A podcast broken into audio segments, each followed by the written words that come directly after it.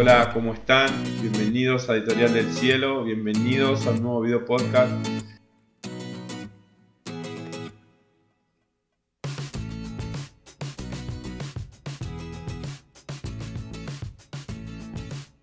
En el día de hoy vamos a continuar con esta serie que titulamos Origen, propósito y destino. En el episodio anterior estuvimos charlando acerca de nuestro origen, veíamos varios puntos, veíamos que, no fue eh, voluntad ni de carne ni de sangre, decía ahí el capítulo de Juan, que nosotros estuviéramos acá en la tierra, sino que fue voluntad de Dios, fue su idea, su plan que nosotros estuviéramos acá en la tierra. Eso es para contrarrestar que muchas veces nacen en nuestros pensamientos, nuestros cuestionamientos, ¿por qué estamos en la tierra?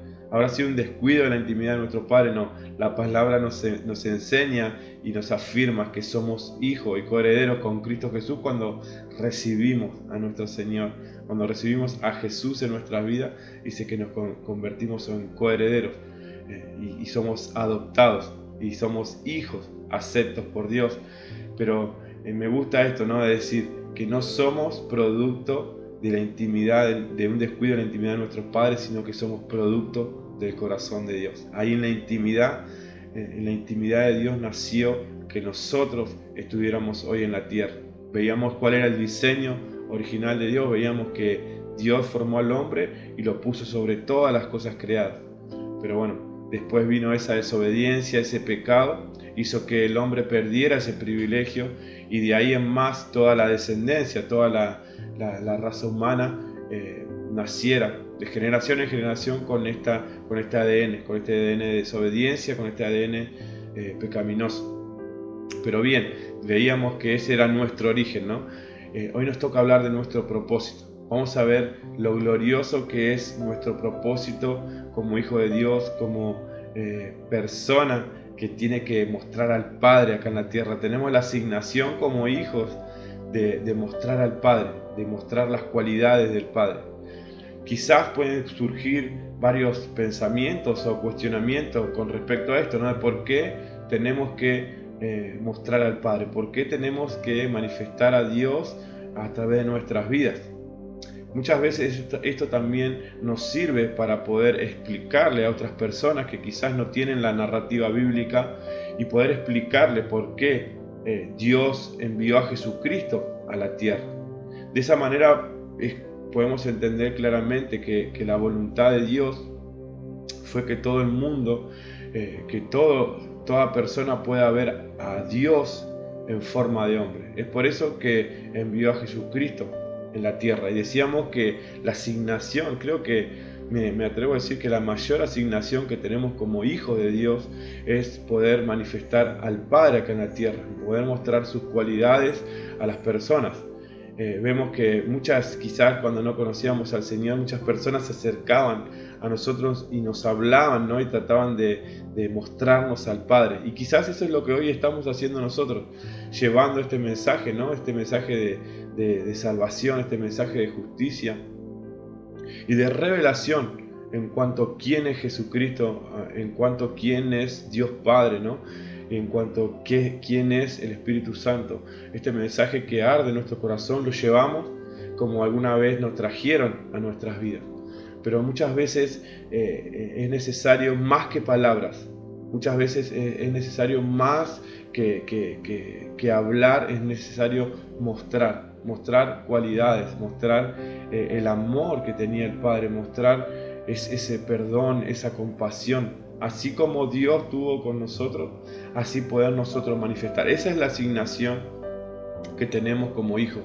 Por eso decía que es importante entender que lo que hizo Dios al enviar a Jesucristo a la tierra en forma de hombre fue justamente eso, que la gente pudiera ver a Dios en forma de hombre. Por eso envió a Jesucristo. Fíjate que dice eh, Jesús en el capítulo de Juan, verso, eh, capítulo 12, verso 45 dice, y el que me ve, ve al que me envió. Otro versículo dice en Juan 14, eh, versículo 8 y 9 dice, esto estaba hablando Jesús con uno de sus discípulos, le dice, Felipe, eh, Felipe le dijo, Señor, muéstranos al Padre y nos basta. Jesús le dijo, tanto tiempo hace que estoy con vosotros y no me has conocido, Felipe. El que me, el que me ha visto a mí ha visto al Padre. ¿Cómo pues dice tú, muéstranos al Padre? Es decir, Jesús le estaba diciendo, eh, tanto tiempo estuve con ustedes, tantas cualidades mostré, tanto amor, tanto perdón, tantas eh, cualidades, tantos atributos y, no puedes ver quién soy. Por eso Jesús le dice, el que me ha visto a mí, el que, el que vio todas estas cosas que yo hice, exactamente así es mi Padre. El que me ha visto a mí, ha visto al Padre. Porque Jesús era Dios mismo encarnado. Recordemos que eh, que Jesús era 100% Dios y 100% hombre. Eso nos enseña eh, la Biblia. Y ahora eh, quiero hacer algunas preguntas, algunos cuestionamientos que pueden surgirnos a nosotros mismos, que me surgieron a mí y quizás pueden surgirle a personas que, no conocen con respecto a esta historia. ¿no? volvemos a, decir que no conocen la narrativa bíblica, podemos eh, mostrarles estas cosas. Mira, yo anotaba una, o sea, nos pueden surgir eh, varias preguntas o cuestionamientos acerca de que Jesús podía reflejar eh, al Padre porque Él era 100% Dios y 100% hombre, lo que hablábamos recién. Podemos decir, claro, Jesucristo podría decir esto, el que me ve a mí, ve al que me envió, el que me ve a mí, ve al Padre, porque Él era, era Dios mismo. Pero fíjate que la palabra nos dice, dice, que esto nos dice que había algo que conectaba la deidad con la humanidad, y es el espíritu, o sea, eso que conectaba 100% eh, eh, Dios y 100% hombre, había, estaba ese espíritu, ¿no? ese espíritu que conectaba la deidad con, con la humanidad. Entonces podemos ver que Jesús también, por ser 100% hombre, él también eh, luchaba con su humanidad. Recordemos esa historia ahí en, Getsemaní, recuerdan Mateo 26, 41, cuando él está ahí a punto de ser entregado, dice que tres veces oró al Padre pidiéndole que se haga su voluntad y no la de él. Vemos claramente que Jesús estaba luchando con su humanidad. Antes de ser entregado, él sabía que iba a ser, eh, que iba a pasar por todo lo que iba a pasar, por todo el sufrimiento, y en su humanidad, en su carne, sabía que, que le iba a doler pero sin embargo él dice que decidió orar tres veces. Mateo 26, 41 eh, le dice a sus discípulos que hagan lo que él iba a hacer. ¿Recuerdan ese, esa historia? Dice 26, 41 de Mateo, dice, velad y orad para que no entres en tentación. El espíritu a la verdad está dispuesto, pero la carne es débil. Es lo que estaba haciendo Jesús. Él estaba eh, muriendo su humanidad. Él estaba eh, dándole lugar al espíritu.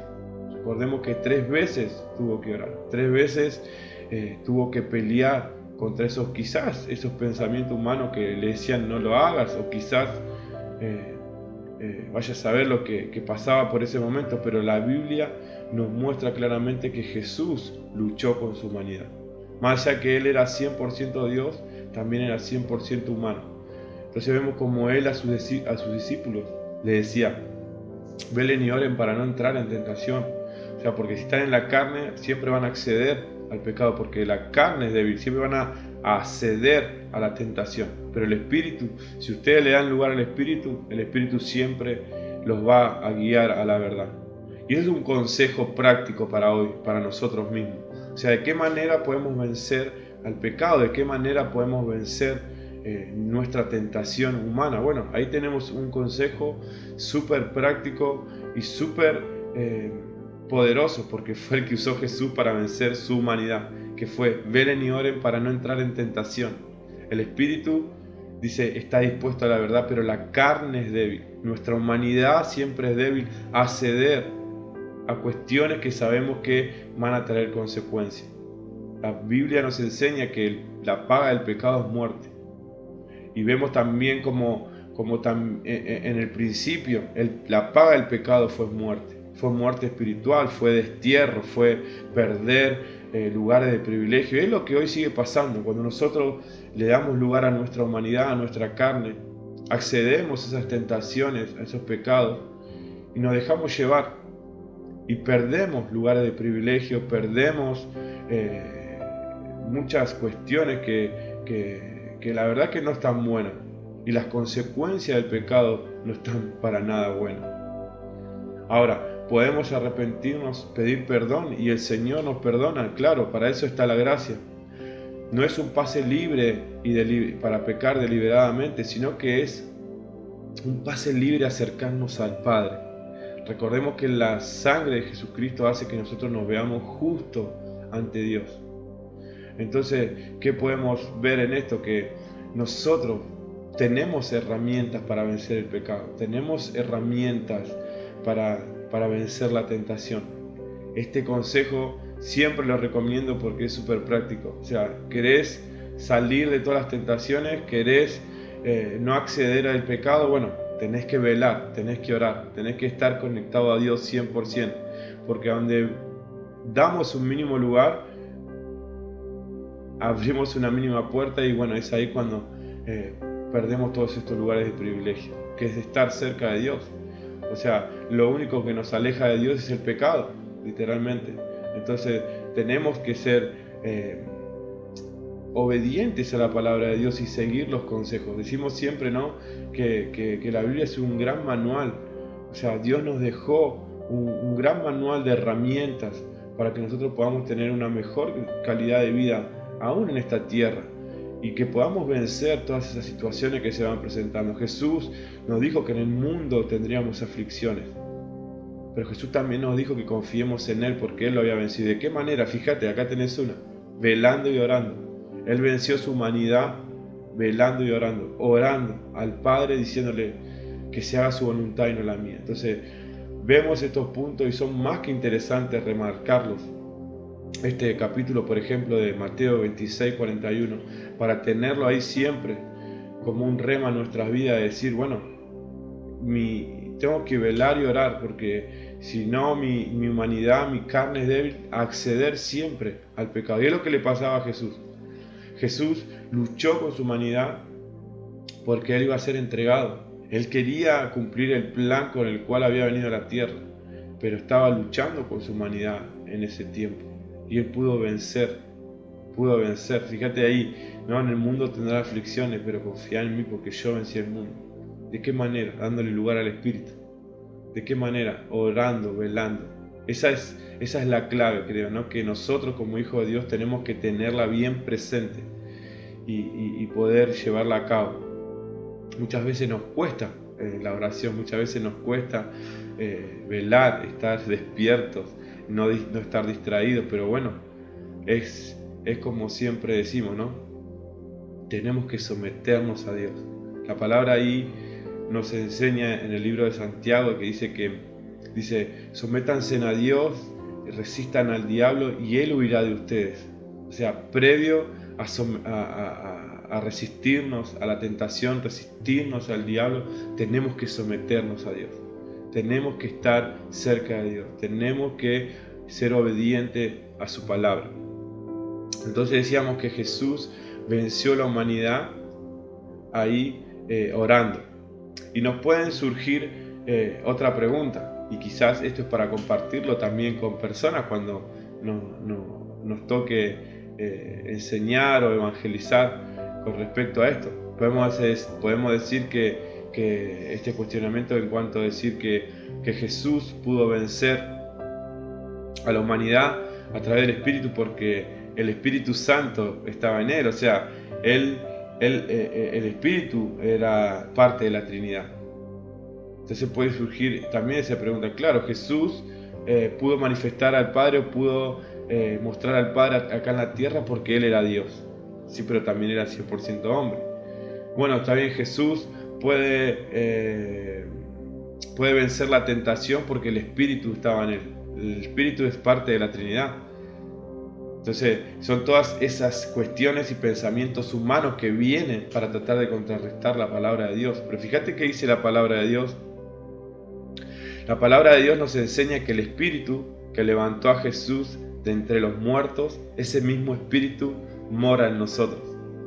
Dice, por eso es tan importante que mengue nuestra humanidad y que cada día crezca el Espíritu en nosotros, para que el Espíritu gobierne sobre toda carne y de esa manera poder tomar buenas decisiones. Porque son nuestras buenas o malas decisiones las que nos acercan o nos alejan de Dios. Lo que hablábamos hoy. Nuestra buena decisión, guiada por el Espíritu, es la que me acerca a Dios. Nuestra mala decisión, guiada por la carne, es la que me aleja de Dios. ¿Por qué? Porque esa decisión guiada por la carne, guiada por nuestra humanidad, nos lleva al pecado. Decíamos que lo único que nos aleja de Dios es el pecado. Nos aleja de Dios, entre comillas. No hay nada que nos aleje del amor de Dios. Eso hay que interpretarlo también de esa forma, porque no quiero que se malentienda. No hay nada que nos aleje del amor de Dios, pero sí el pecado nos aleja de Dios, nos aleja. Fíjate que la palabra nos enseña que cada vez que pecamos, el espíritu que mora en nosotros se contrista, se, entristece. Entonces, las malas o las buenas decisiones nos alejan o nos acercan a Dios. Fíjate en Romanos 8:11, para validar esto que decíamos, que el espíritu que levantó a Jesús de entre los muertos vive en nosotros, mora en nosotros.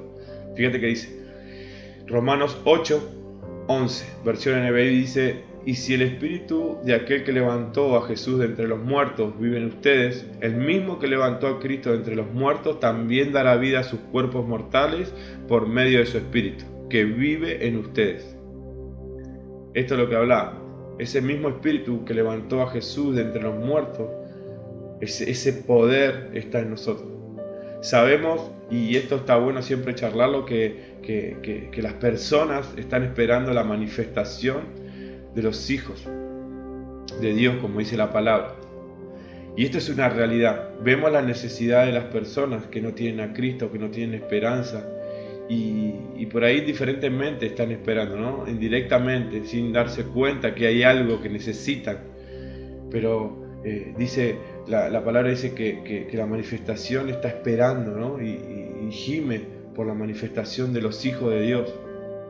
¿Y sabes por qué creo que, está pasando esto, que, la creación gime, porque el que ve al Hijo ve al Padre. Y es tanta la necesidad que tiene la gente de estar cerca de Dios, que necesita ver la manifestación del Padre, el amor, la compasión, lo que hablábamos hoy. Ver, ver el perdón, ver eh, que la paciencia, así como Dios tuvo con nosotros o la sigue teniendo, así poder mostrarle no solo con palabras, sino con acciones. Hey, vení que, que hay alguien que te ama, te escucho, o sea, querés hablar, acá estoy, hablemos, un abrazo, eh, con acción de gracia, dándole, eh, sembrando, eh, no solo con palabras, sino mostrando, mostrando el amor de Dios.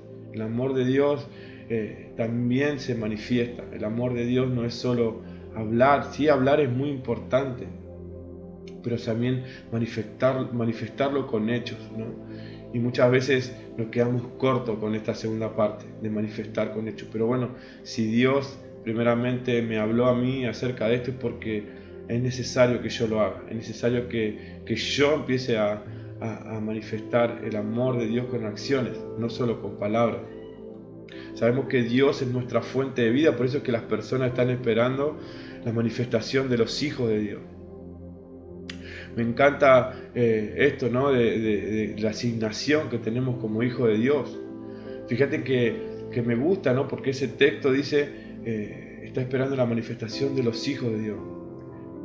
Y, no están esperando la manifestación solamente de, los pastores, de los líderes, de los profetas, de los, de los apóstoles, de los maestros, de los evangelistas. O sea, no están esperando por ellos solamente la Biblia dice que esperan por la manifestación de los hijos, porque Jesucristo fue claro cuando dijo, el que ve al Hijo ve al Padre. Si no, de otra forma hubiese dicho, el que ve al pastor ve al Padre, el que ve al apóstol ve al Padre. No, Jesús fue sencillo y dijo, el que ve al Hijo ve al Padre. Nosotros somos hijos y nuestra asignación es poder mostrar las cualidades del Padre. Estamos cerca de la venida de Jesucristo. Eh, hay muchas señales que se están dando dentro de una misma generación que nos lleva a pensar y nos lleva a ver en la narrativa, bíblica que estamos dentro de esa generación que Jesús anuncia en Mateo 24, que no pasaría antes de su regreso. Entonces, ¿cuánto más tiene que arder nuestro corazón por compasión? No por lástima, sino que por compasión que nos lleve a poder manifestar el amor de Dios, con acciones, con palabras, un conjunto de cosas, ¿no? no solo una ni una u otra, sino que un conjunto de cosas que podamos animarnos como hijos de Dios a poder llevar a cabo esta asignación que tenemos. Que ellos puedan ver a través de nuestras vidas las cualidades del Padre, el amor, el perdón, la compasión, la paciencia. que podamos mostrarles que hay una nueva esperanza, que, que hay una esperanza. Cristo en nosotros es la esperanza de gloria. Portar la imagen de Cristo, que Cristo sea formado en nosotros, es el mayor anhelo del Padre. Que nosotros podamos crecer a la estatura de la medida del varón perfecto es, la, es, el mayor sueño del Padre. Porque podemos mostrar a Jesucristo a través de nuestras vidas. También con, amor, con perdón, con compasión, como decíamos recién. Y mostrar a las personas que hay una nueva esperanza, que en Jesucristo hay una nueva vida, que cuando uno llega a Jesucristo hay una nueva vida. Esta, e, e, e, esta, palabra que dice ahí que Cristo en nosotros es esperanza de gloria es tan, es tan glorioso, es tan glorioso que saber que, que portar a Cristo en nuestras vidas, mostrar a Cristo en nuestras vidas, es esperanza de gloria para otros, esa esperanza de que una gloria mayor viene. Amén. Entonces si logramos eh, con la ayuda del Espíritu Santo todo esto, ¿no? Todo esto hay que lograrlo con la ayuda del Espíritu Santo, no solo con mis ideas, con mi intelecto, con, con, mi razonamiento. Eh, muchas veces vamos a fracasar en el intento. Necesitamos al Espíritu Santo para llevar a cabo todo esto. Por eso debemos tener una vida de oración, así como Jesús recomendaba ahí en Mateo 26 41, eh, velen y oren. Esos oren no es solamente para vencer la tentación, sino que para, para poder portar el Espíritu Santo, para llenar nuestras lámparas de aceite y poder salir a alumbrar a la oscuridad. Recordemos esa parábola de las diez vírgenes. Hay cinco prudentes y cinco insensatas, cinco que se preparan y llegan con el aceite hasta el final y hay cinco que son insensatas y se quedan afuera por no cultivar ese aceite. Hoy es el tiempo de nosotros debemos llenar nuestras lámparas para salir a la oscuridad y cumplir con la asignación que tenemos como hijos de Dios, que es mostrar al Padre a estas generaciones que lamentablemente se están perdiendo si no conocen eh, esta esperanza de gloria, si no conocen a este Rey físico llamado Jesucristo que viene. Eh, y viene a, poner eh, fin a toda esta era y a traer un gobierno equitativo y a traer justicia sobre todas las naciones. Eso es el mensaje que debemos anunciar como hijos de Dios. Eh, así que te animo a que puedas eh, tomar esta decisión de poder manifestar desde el lugar que Dios te dio como hijo de Dios. No esperes ser un profeta o un apóstol o un maestro o un evangelista o un pastor o un líder. Solamente de ser de, ser hijo, tomar la asignación de hijo y poder mostrar y hablar de este mensaje, poder mostrar a Jesucristo, poder anunciar su regreso y, que la gente pueda poder tener esa esperanza de gloria, así como la tenemos nosotros. Así que, eh, concluyendo un poco con esto, eh, quería compartirle esto que también dijo eh, Jesús ahí en Juan 17.3 es un versículo que me encanta porque es un versículo que nosotros podemos empezar a vivirlo ya, ahora. Dice Juan 17.3, dice Jesús orando, ahí se acuerdan, eh, orando por, por sus discípulos directamente al Padre, le dice, y esta es la vida eterna, que te conozcan a ti, el único Dios verdadero, y a Jesucristo, a quien has enviado. Wow. Y esta es la vida eterna, que te conozcan a ti una vez más en oración, ahí acercándonos a Dios, sometiéndonos como citábamos ahí Santiago. Sométanse a Dios, acérquense a Dios. Conocer a Dios es estar en plenitud. Dios dice que esa, Jesús dice que esa es la vida eterna, que lo conozcan a Dios. Acercándonos nosotros a Dios, vamos a empezar a, vivir nuestra vida plena. Es la vida eterna. Dios promete eh, la palabra eh, promete que, nuestra vida eterna va a ser sin sufrimiento, sin llanto, que será restaurado todo al diseño original, o sea, es decir, vamos a tener esa plenitud con la cual soñó Dios para nosotros. Entonces, hoy podemos empezar a vivir esa vida eterna. Hoy podemos empezar a vivir una vida plena en Dios. ¿De qué manera? Bueno, conociendo a Dios, conociendo a, Jesús, acercándonos a él al trono de la gracia confiadamente, así como nos enseña la palabra. Así que te animo que, puedas continuar con esta serie. Recordá que si no viste eh, el primer episodio, hablamos con respecto a nuestro origen. Hoy cerramos este episodio hablando eh, un poco con lo que tiene que ver nuestro propósito Y el próximo, el próximo episodio vamos a estar cerrando la serie con, con respecto a nuestro destino. Va a ser glorioso porque vamos a ver cómo estos tres se unen y vamos a ver restaurado el plan y el diseño original de Dios. Así que sin más te bendigo. Eh, compartí, como te digo siempre, este video podcast con personas que creas conveniente. Que Dios te bendiga y nos vemos en un nuevo episodio.